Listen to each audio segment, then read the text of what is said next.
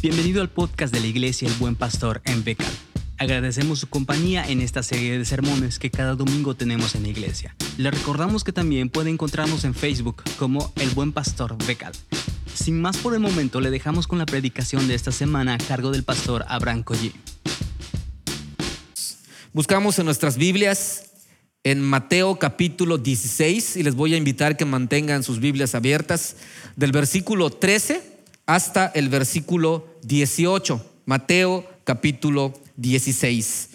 En un periódico que se da en el nivel estatal, el 22 de octubre del 2015, dice que el Congreso del Estado de Campeche aprobó una iniciativa para reformar el artículo 49 del Código Civil del Estado con el propósito bienhechor de impedir que los niños y las niñas campechanas y campechanos tengan nombres raros y extravagantes. Entre ellos, pues el Congreso puso una lista como Aguinaldo. ¿Se imagina un niño llamarle Aguinaldo?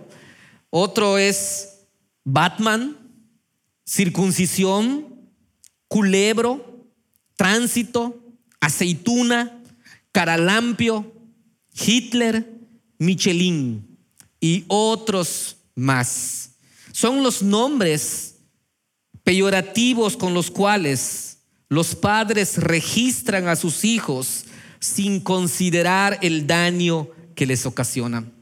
La aprobación de la iniciativa en el Congreso prohíbe a los padres utilizar nombres discriminatorios nombres denigrantes y carentes de significado. El veto de estos nombres, dice el Congreso, será competencia del registro civil.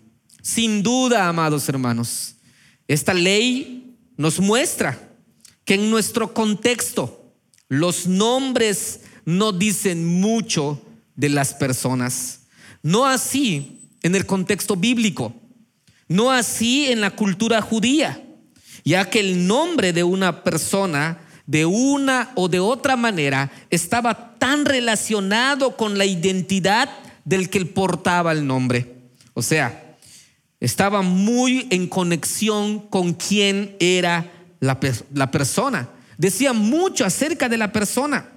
En este día hablaremos de un nombre que como hemos empezado a ver durante este mes, del nombre de Cristo, pero ahora Jesús, Cristo, como el Mesías, como el ungido.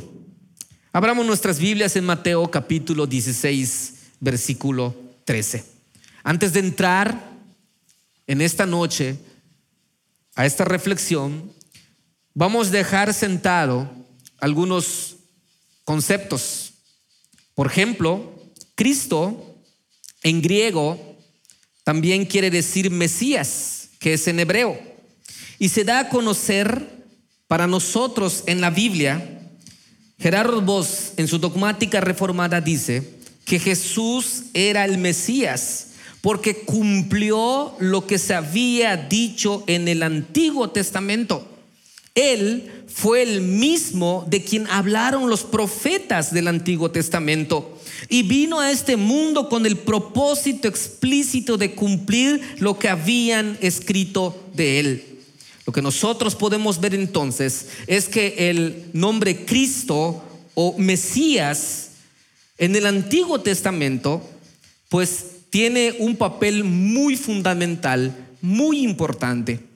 El Antiguo Testamento no es principalmente un libro sobre historias de cultura o historias en su contexto. Aunque tienen muchas cosas históricas, en realidad el Antiguo Testamento principalmente es un libro sobre Cristo, sobre el Mesías, sobre el ungido. Y más específicamente el Antiguo Testamento habla de los sufrimientos y las glorias que seguirían. Es decir, es un libro sobre la promesa de un Mesías venidero, a través de cuyos sufrimientos Dios establecería su reino glorioso y eterno. Es decir, esto implica repetir lo que Jesús le dijo a sus desanimados discípulos en el camino a Emaús. A él le correspondería de modo incomparable también el nombre de Emanuel, que quiere decir Dios con nosotros, el hijo de David. Él sería el hijo del hombre que recibiría el dominio, la gloria y el reino por todas las naciones. Lo que nosotros podemos ver entonces es que el Mesías sería realmente glorioso el Mesías sería realmente ilimitado en el espacio y en el tiempo. En la figura del Mesías que había de venir para llevar a cabo el plan redentor de Dios sería el sacrificio en expiación por los pecados descritos en Isaías 53. De tal manera, amados hermanos, que sabiendo quién es el Mesías, sabiendo quién es el Cristo, entonces los judíos podían esperar con ansias a aquella persona. Y una finalidad de este libro de Mateo era refutar las objeciones anticristianas de los judíos, demostrando que en realidad Jesús es Cristo, es el Mesías y que Él cumplía a cabalidad las profecías del Antiguo Testamento. Por eso, amados hermanos, nosotros encontramos en el Evangelio de Mateo que contiene la mayor cantidad de citas del Antiguo Testamento. El título de Cristo entonces llevaría implícito la idea de que con Él viene el reino. Desde el Antiguo Testamento se esperaba el reino del Mesías, dado a Jesús de Nazaret. Lo que nosotros encontramos aquí en Mateo capítulo 13 es que Jesús estaba confirmando no solo su identidad, sino también el propósito inherente de la iglesia. La identidad de Jesús, amados hermanos, no solo no descansa en las personas de afuera, sino en Dios mismo. Y Él nos los da a conocer a través de su Espíritu Santo a la iglesia el cual tiene el propósito de proclamar que el rey ha llegado. Vean que dice el versículo 13. Mateo 16, versículo 13 dice así. Cuando llegó a la región de Cesarea de Filipo, Jesús preguntó a sus discípulos, ¿quién dice la gente que es el Hijo del Hombre? Le respondieron, unos dicen que es Juan el Bautista otros que es Elías y otros que Jeremías o uno de los profetas. Cuando nosotros vemos aquí la pregunta que Jesús hizo a sus discípulos era para saber qué decían las personas, las gentes. Y la, contestación, amados hermanos, de estas personas que vieron a Jesús, que vieron obrar a Jesús, cubría una gama amplia, desde Juan el Bautista hasta Elías y de Jeremías a algunos de los profetas. Pero el común de la gente era que él simplemente era uno más entre tantos. Era bueno, pero no el mejor. Era grande, pero no el supremo. Era un profeta, pero no el profeta. Esta perspectiva, amados hermanos, nunca podría prosperar.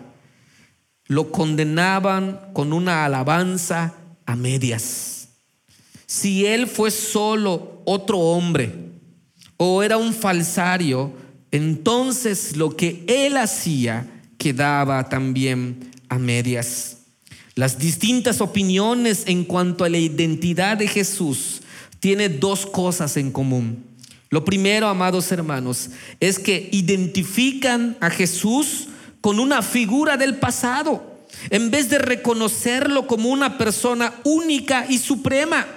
Lo otro, amados hermanos, es lo que las personas estaban diciendo, la opinión que ellas tenían, simplemente eran medias verdades. Y esas medias verdades eran peligrosas y engañosas.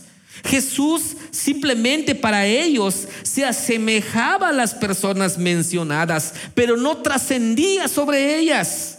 Juan el Bautista se paró en los umbrales del reino pero en realidad, amados hermanos, Jesús fue la puerta por medio del cual los hombres entran en el reino. Las conquistas de Elías fueron en una esfera de lo físico y lo material, mientras Jesús conquista lo material y lo espiritual en las huestes celestes. Jeremías solamente anunció la creación de un nuevo pacto en el futuro. Pero Jesús, amados hermanos, realiza este pacto con su sangre preciosa.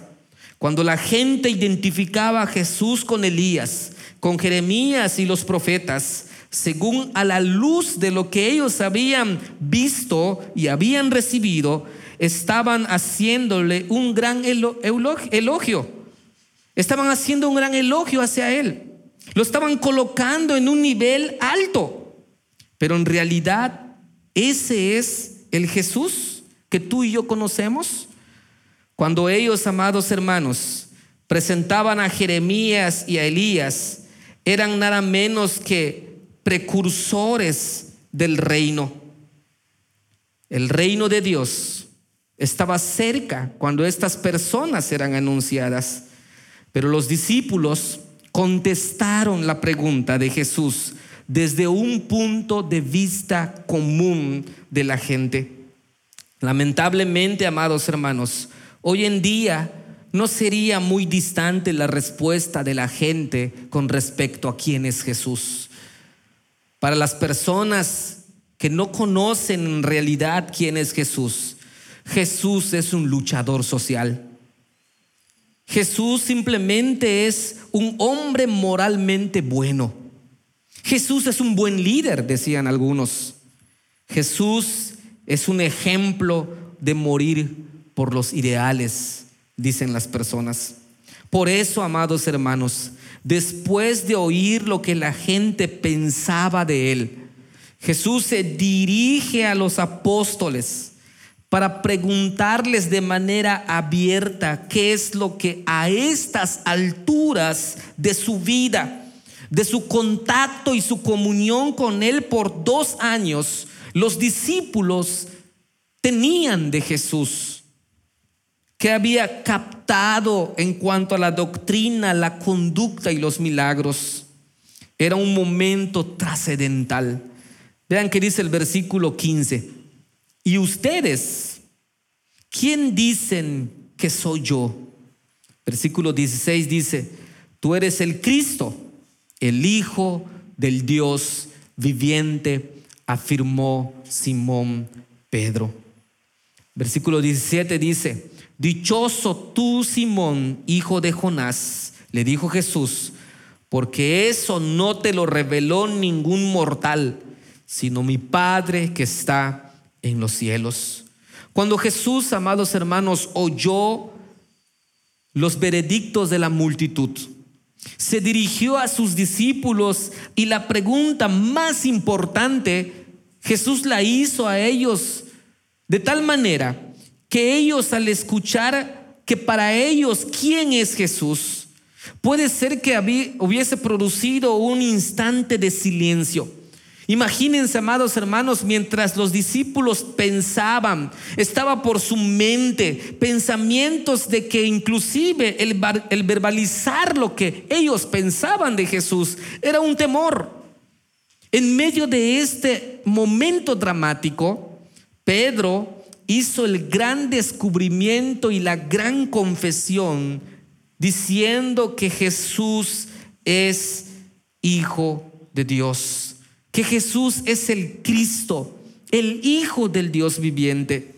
Lo que sus discípulos, amados hermanos, iban a decir de Jesús en ese momento tan importante, sin duda, era muy importante también para Jesús, porque los apóstoles serían los testigos, porque aquellos apóstoles serían los representantes, serían los embajadores. Por eso era impredecible que ellos tuvieran el concepto correcto en cuanto a la identidad de Jesús.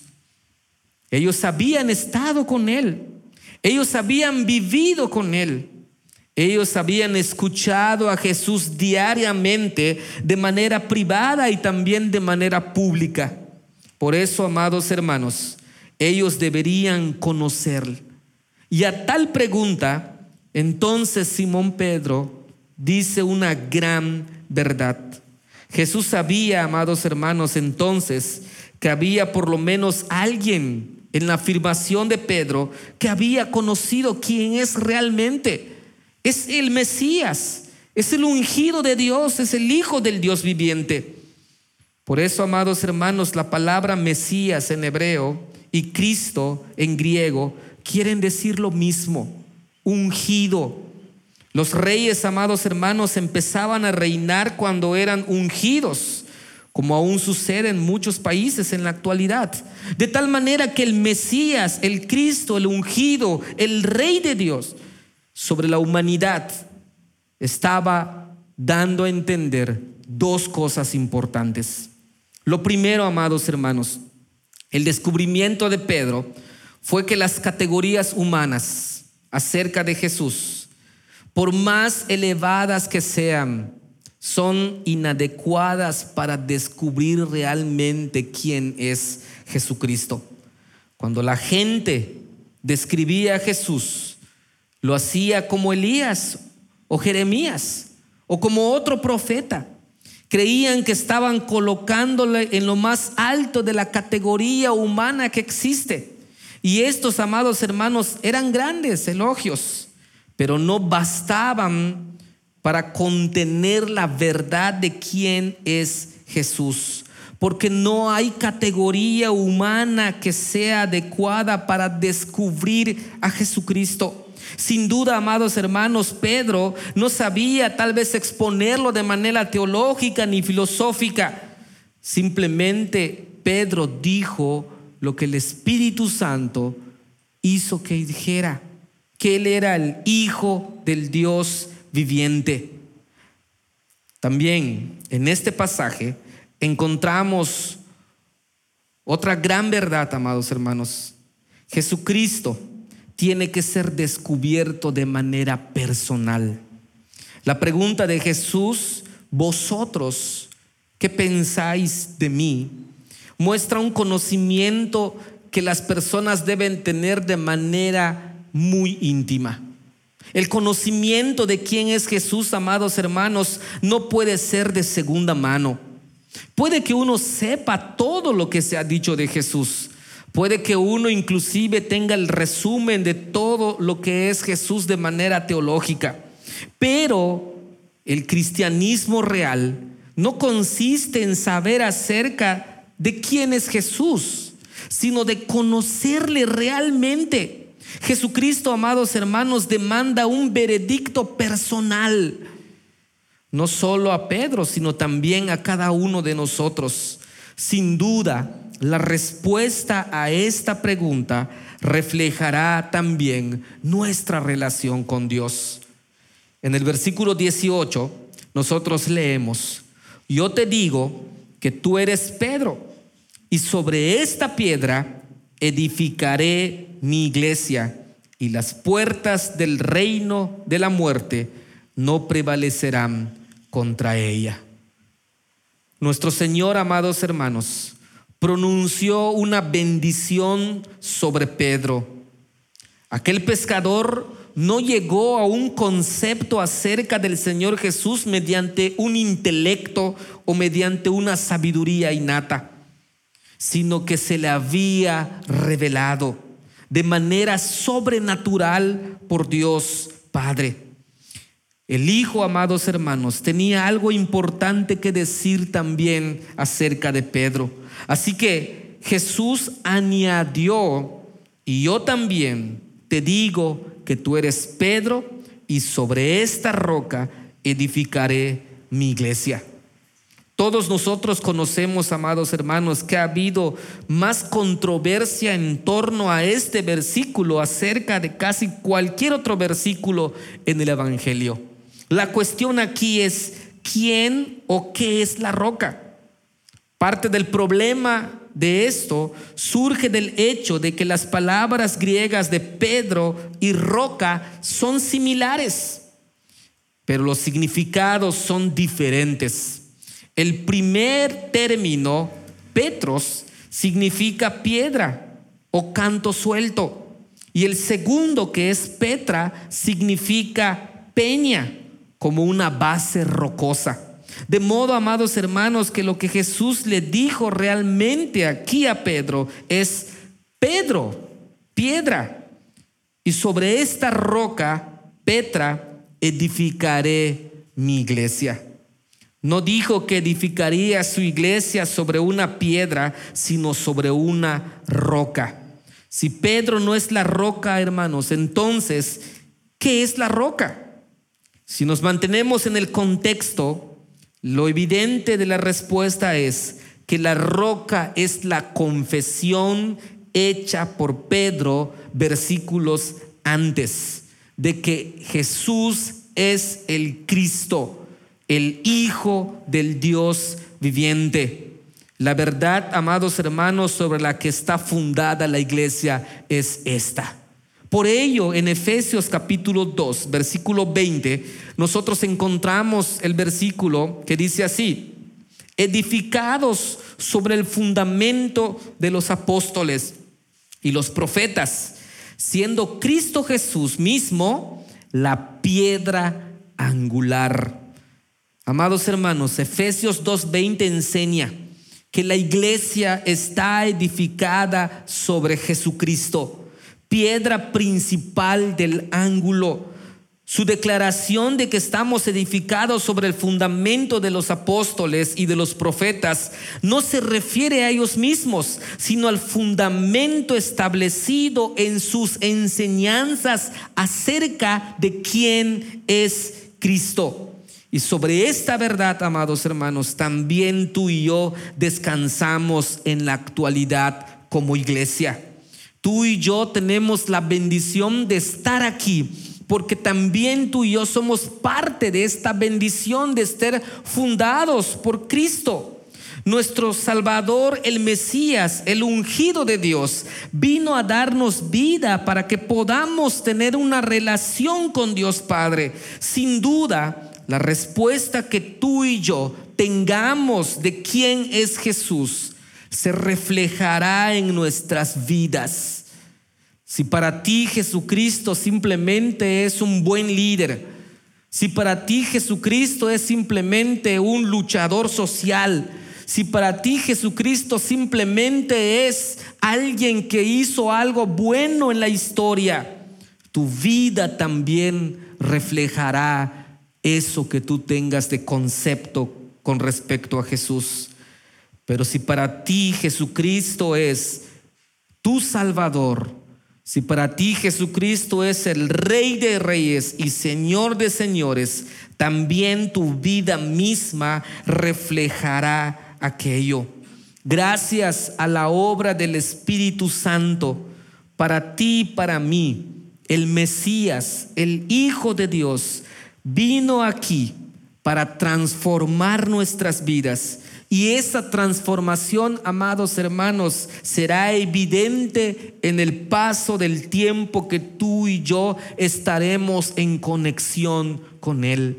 La iglesia, amados hermanos, de una o de otra manera, tiene este mensaje de poder, no solo de, de evidenciar quién es Cristo aquí en la tierra, sino también de reflejar lo que Cristo está haciendo en nuestras vidas. Por ello, amados hermanos, vivamos este mensaje de salvación, exaltémoslo con nuestras vidas, vivamos realmente como alguien que en verdad tiene una relación estrecha con Él.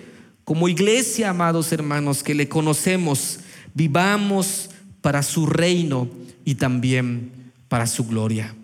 Dios les bendice, hermanos. Vamos a orar. Te damos gracias, Padre, porque a través de la historia no solo te revelas a nosotros en tu palabra, sino también nos has dejado de tu Espíritu Santo para que confirme esas palabras en estos tiempos. Queremos pedirte, Señor, que nos ayudes a reflejarte en cada área de nuestras vidas, de que tú eres el Rey de Reyes, tú eres el Mesías, el ungido de Dios esperado, que ha llegado, que ha hecho su obra redentora en nosotros, que se ha ido y que está contigo a tu diestra, y que algún día regresará también por su iglesia.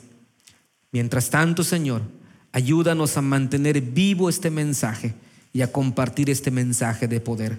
Te lo suplicamos, Padre, en el nombre de tu Hijo amado, que es Cristo Jesús, Señor nuestro. Amén.